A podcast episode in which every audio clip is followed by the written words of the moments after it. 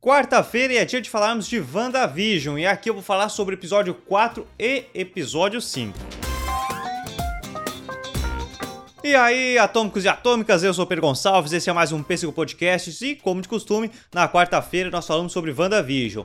Na quarta passada eu não falei sobre, até porque não né, preciso pagar a conta, então eu tava trabalhando, não consegui gravar. Mas vamos falar sobre o episódio 4 e o episódio 5, que, olha, engatilhou muita, muita e muita coisa. Mas antes, muito obrigado a você que está assistindo aqui pelo YouTube. Se está assistindo pelo YouTube, não se esqueça de se inscrever no canal, ativar o sininho para receber nossas notificações. E muito obrigado a você que está ouvindo pelo seu player predileto de podcasts. Mas vamos lá, vamos já direto ao assunto. Vamos falar sobre os detalhes que apareceram tanto no quarto episódio quanto no episódio 5.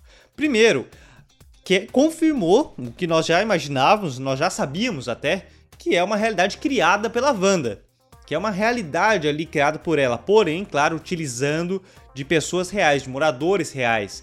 O que no episódio 5 também deixou bem nítido a dor, a dor que eles estão sentindo por serem controlados. Mas enfim, tamanho é o poder dela que ela conseguiu criar uma realidade ali no, naquele hexágono, naquela em Westview. E o outro, o que já começa o episódio 4, eu achei muito bom esse início, até tem um pouco disso ali do, dos que retornaram em Homem-Aranha Far From Home, mas a forma que foi feita ali na série eu achei muito bom, muito bom, com a Monica Rambeau, que foi a visão diferente do pessoal voltando pós-Thanos, o retorno pós-Thanos, o retorno pós o, o, estalo dos dedos, né, os cinco anos. Cara, eu gostei muito, eu gostei muito de como foi esse retorno, de como trabalharam a cena ali, como é que trabalharam aquela direção. Eu achei muito bem feito todo aquele retorno ali. E já falando da Mônica Rambeau, a Photon, como conseguiram? Lembrando que nós já falamos aqui nos vídeos anteriores que a, a Monica Rambeau, ela é uma Capitã Marvel, ela é a primeira Capitã Marvel, ela era uma super-heroína, ela participou dos Vingadores e com vários nomes, Capitã Marvel, Photon, enfim, inúmeros são os nomes que ela já teve. E quando ela tá passando pela sede das World, tem a foto da mãe dela com o nome, mas o apelido Photon. Então tá aí uma homenagem à forma de que adaptaram isso para que esse nome seja utilizado nessa mitologia na forma de adaptação. Mostra que é uma personagem que vai ter muito mais importância ainda, pelo menos eu creio, a, no, nesse universo cinematográfico. A introdução da Sword foi muito legal, foi muito legal. A forma de que mudaram a abordagem, de como trabalhava, quando ele está explicando o que aconteceu nesses últimos cinco anos ali para Mônica. A forma de que que eles se adaptaram, agora estão usando muito mais da nanotecnologia. Até dá para pensarmos na nanotecnologia criada pelo Stark, nas, na última armadura utilizada em Vingadores, tanto Guerra Infinita quanto Ultimato. Ali já está com uma, uma, uma, armadura totalmente nanotecnológica, que ela surge bem diferente das, das muito mais mecânicas anteriores. Então dá para ver que eles evoluíram essa tecnologia e estão utilizando nas Word. O que está me interessando, e tanto o episódio 4 quanto o episódio 5 tá me chamando a atenção tá abrindo muitas brechas, muitas nessa questão de, de física, de elementos, de radiação, de acontecimentos e de poderes espaciais, dessa investigação e exploração espacial já apresentada pela Mônica e ela dá uma jogada de ah, eu conheço quem poderia ter feito isso, sabe? Essas jogadinhas, essas brincadeiras tá abrindo muito, muita brecha para um quarteto fantástico tá abrindo muita brecha para um quarteto fantástico.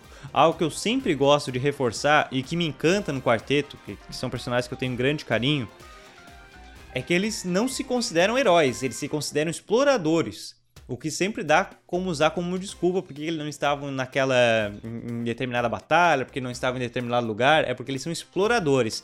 E ali a Monica Rambo ela brinca bastante com essa ideia. Eu sei quem poderia ter feito isso, poderia quem poderia ter é, ido até tal lugar, muita energia, tem energias espaciais, tem tudo isso, tem exploração, tem futuras missões que podem acontecer.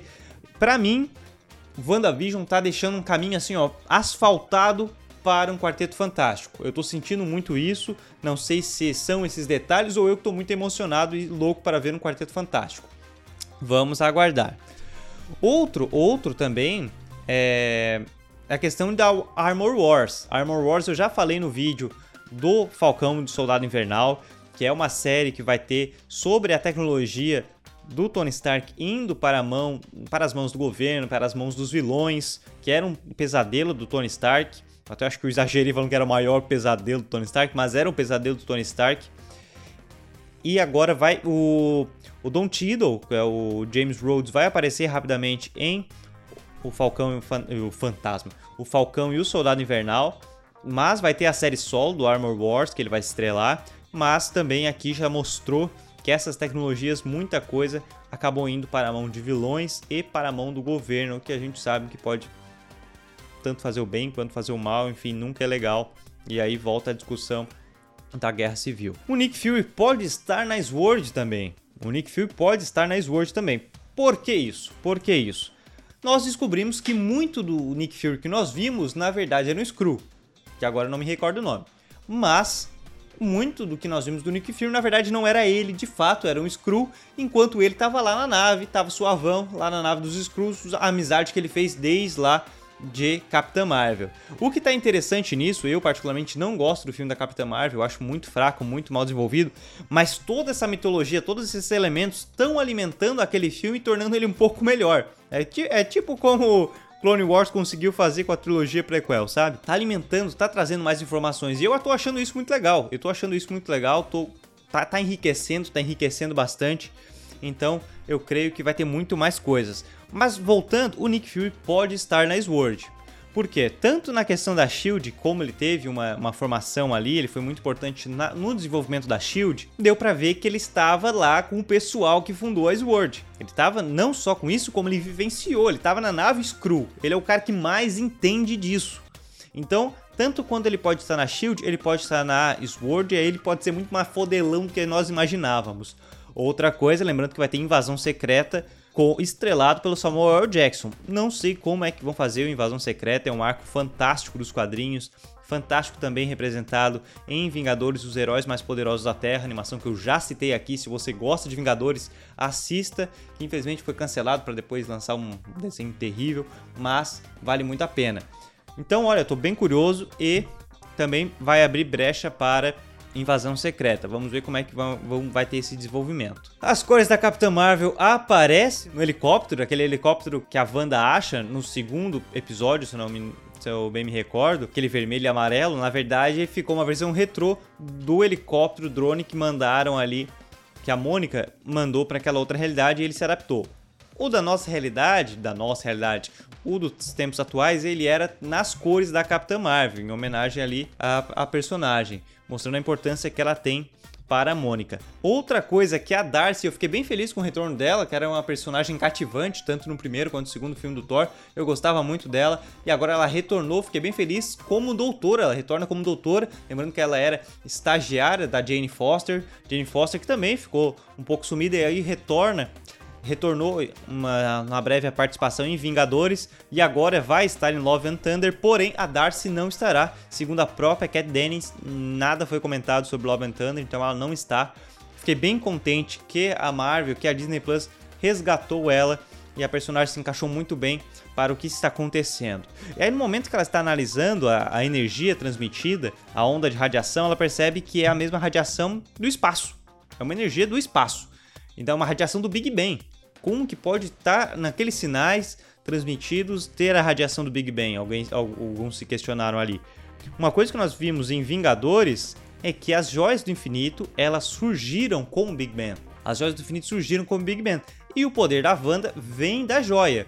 Ou seja, parte do poder da, da, da Wanda, parte do poder da Wanda transmite energias, transmite radiação do Big Bang, o que faz sentido naquela realidade, daquela transmissão de TV, daquela sitcom criada pelo mundinho da Wanda, ter partes, ter radiação do Big Bang, faz muito sentido. E tem o U, tem o U que na hora que a Mônica chega ele faz a mágica da carta, aquela mágica da carta, para quem não, não lembra, é, ele, ele se quebra para aprender em Homem-Formiga Homem -Formiga e Vespa, no segundo filme do Homem-Formiga. O Hulk também foi um personagem resgatado ali dos filmes e eu fiquei bem feliz. Randall Park é um ator incrível, eu acho muito divertido. E aí ele resgatou é, essa mágica, finalmente conseguindo fazer com um detalhe que eu achei bem divertido e, e, consegue alimentar a bagagem, num simples ato consegue trazer a bagagem do personagem. O Wu tem uma hora que ele tá botando, ele, a Darcy estão, e a equipe toda, eles estão colocando os, o, né, o, o pessoal de Westview, mas quem são eles na vida real. Ou seja, como a, a Wanda está controlando a mente deles, e, ela, e eles botam então o nome do personagem, o nome na realidade da Wanda, e o nome real de quem são aquelas pessoas. E o Herbert, que nós já comentamos nos episódios anteriores, que o nome dele remete a um personagem espacial e tudo mais, percebemos que não se chama isso. Agora fica a questão, por que, que a Wanda deu esse nome para para aquela pessoa, aquele morador? Por que, que ela deu esse nome que se já remete com algo do universo da Marvel? Quem sabe se algo, seja um detalhe que possa aparecer lá no futuro. E já linkando com essa dos nomes do episódio 4, nós temos algo apresentado no episódio 5, que é todos têm, todos têm um nome, todos, todo mundo era uma pessoa que está sendo manipulada. Contudo, entretanto, todavia, e eu já vou falar deles mais para frente, mas já puxo, os filhos da Wanda são reais. Eles são eles. Os filhos da Wanda são eles, não são crianças que estão sendo manipuladas. Já vou voltar logo em breve para falar sobre os filhos da Wanda, porém, como é que ela teve esses filhos? É o que já deixou a dúvida no episódio 5. Uma, um detalhe, um detalhe é que a Dot, a Dot, aquela vizinha, For the Children, a líder ali da comunidade, ela, não, ela também não tem identidade. Então, ah, gerou muita dúvida de quem que é essa mulher. Por que, que é ela que não tem identidade? Claro, além dos filhos que aparecem depois. Mas por que, que essa mulher não tem identidade? Tem rumores, pessoal na internet aí já tá falando que ela pode estar ligada ao Mephisto também também pode estar ligado ao Mephisto. Que, na minha opinião, na minha. Totalmente chutando, o Mephisto não vai aparecer nessa temporada. O Mephisto talvez apareça ali no final da, da série, ali no último episódio. Pá, detalhe, Mephisto, talvez nem ele apareça, mas detalhe, tá aqui. Surpreenda-se na próxima temporada. Que eu espero que não tenha muitas temporadas também, para não ficar algo maçante, para que seja algo conciso e que só alimente para os futuros filmes. For the Children, que diversas vezes a comunidade fala, por todos os eventos tem o For the Children. For the Children, totalmente ligado aos filhos da Wanda. Tudo aquilo ali é pelos filhos da Wanda. Todo aquele momento ali foi criado, a Wanda criou já pensando nos filhos dela. Tudo aquilo ali foi criado já pensando nos filhos dela. Ou seja, ela manipulou toda uma realidade até conceber os seus filhos que são dela de fato. E por que, que toda a comunidade fala For the Children? Será que é para criar um ambiente, uma super proteção? Não sei. Até porque nós sabemos como a Wanda não sabe lidar com a morte, digamos assim. Ela tem esse grande problema em lidar com a morte. Ela não, ela, esse problema de perda. E eu já linko com a super velocidade do Visão. Que a, o Visão mostra que ele é super rápido e tal, vai buscar o doutor na hora que os filhos nascem no episódio 3. Mas o Visão não é super rápido. Ele não tem esse poder. Então, naquela realidade, quem sabe ela colocou isso para lembrar do irmão, do Pietro, por sua super velocidade. E já agora puxando total para o episódio 5, no início do, do, episódio nós temos os bebês chorando e os bebês não sabem lidar com emoções fortes, e eles acabam lá é, chorando e, e, crescendo, na verdade, eles choram quando eles lidam com uma emoção, uma emoção forte, eles eles crescem, eles passam, o tempo passa para eles conseguirem superar aquela dor eles não conseguem ser manipulados pela mãe, como todo o resto, como toda a comunidade, como o Visão, eles não conseguem ser manipulados pela mãe, o que deixa a Wanda um pouco angustiada, porque ela não está conseguindo controlar os filhos como ela controla os outros.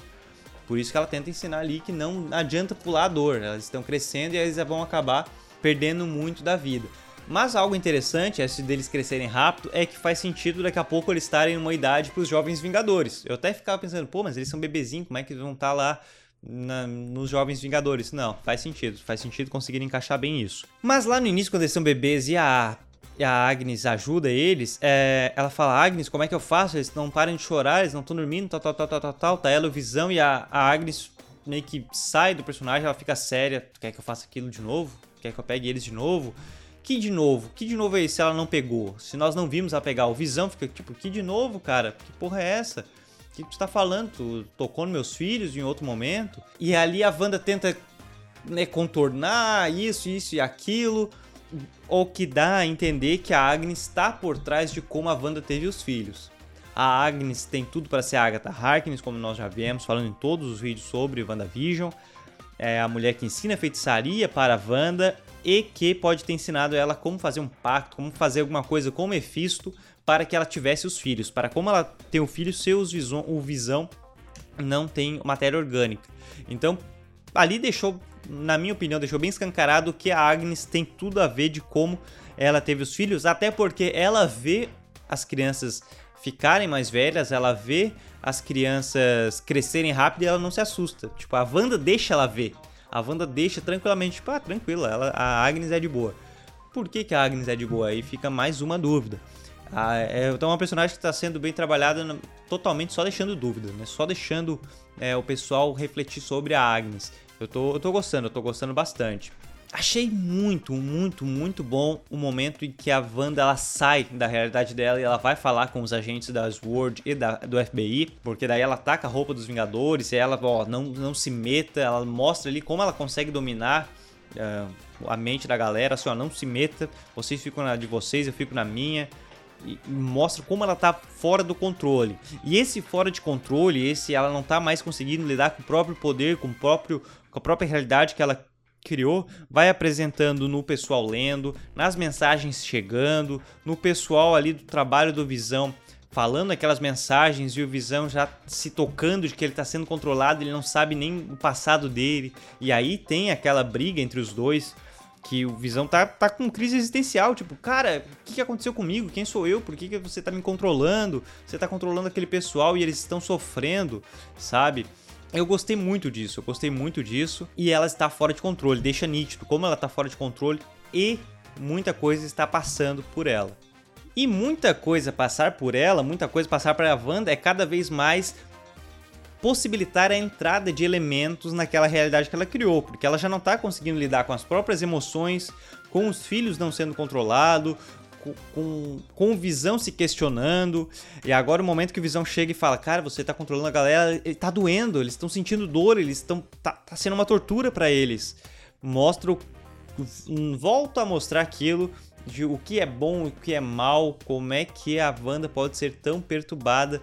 É, ela está tão perturbada e ela precisa desse, dessa ajuda para aprender a lidar com a morte dos que ela amou.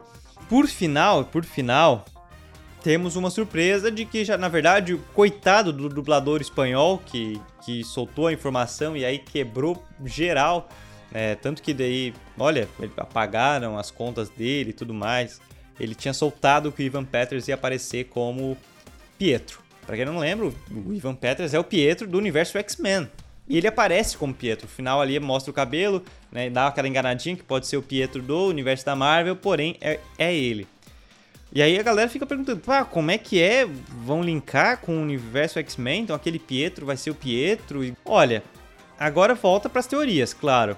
A minha ideia, minha ideia é de que foi uma mostrou que aquilo existe, aquele universo dos X-Men existe. O universo dos X-Men existe, não é à toa que o Deadpool vai seguir existindo vai entrar no universo da Marvel de alguma forma, creio que talvez nesse multiverso da loucura, que a Wanda vai ser muito importante para criar esse multiverso, e eu já acho que isso engatou. Por quê? Ela não consegue resgatar as pessoas da morte. Até a gente tem que descobrir como ela fez o Visão ali. Na verdade, mostra ela indo buscar as peças do Visão, ela montou o Visão novamente, tão como nos quadrinhos. Eu gostei disso. Já ia esquecendo, mostra ela indo lá buscar as peças do Visão. Lembrando que o Visão deixou meio que um testamento de como ele queria né, ser tratado tal com as peças dele que não fosse recriado pro mal, enfim.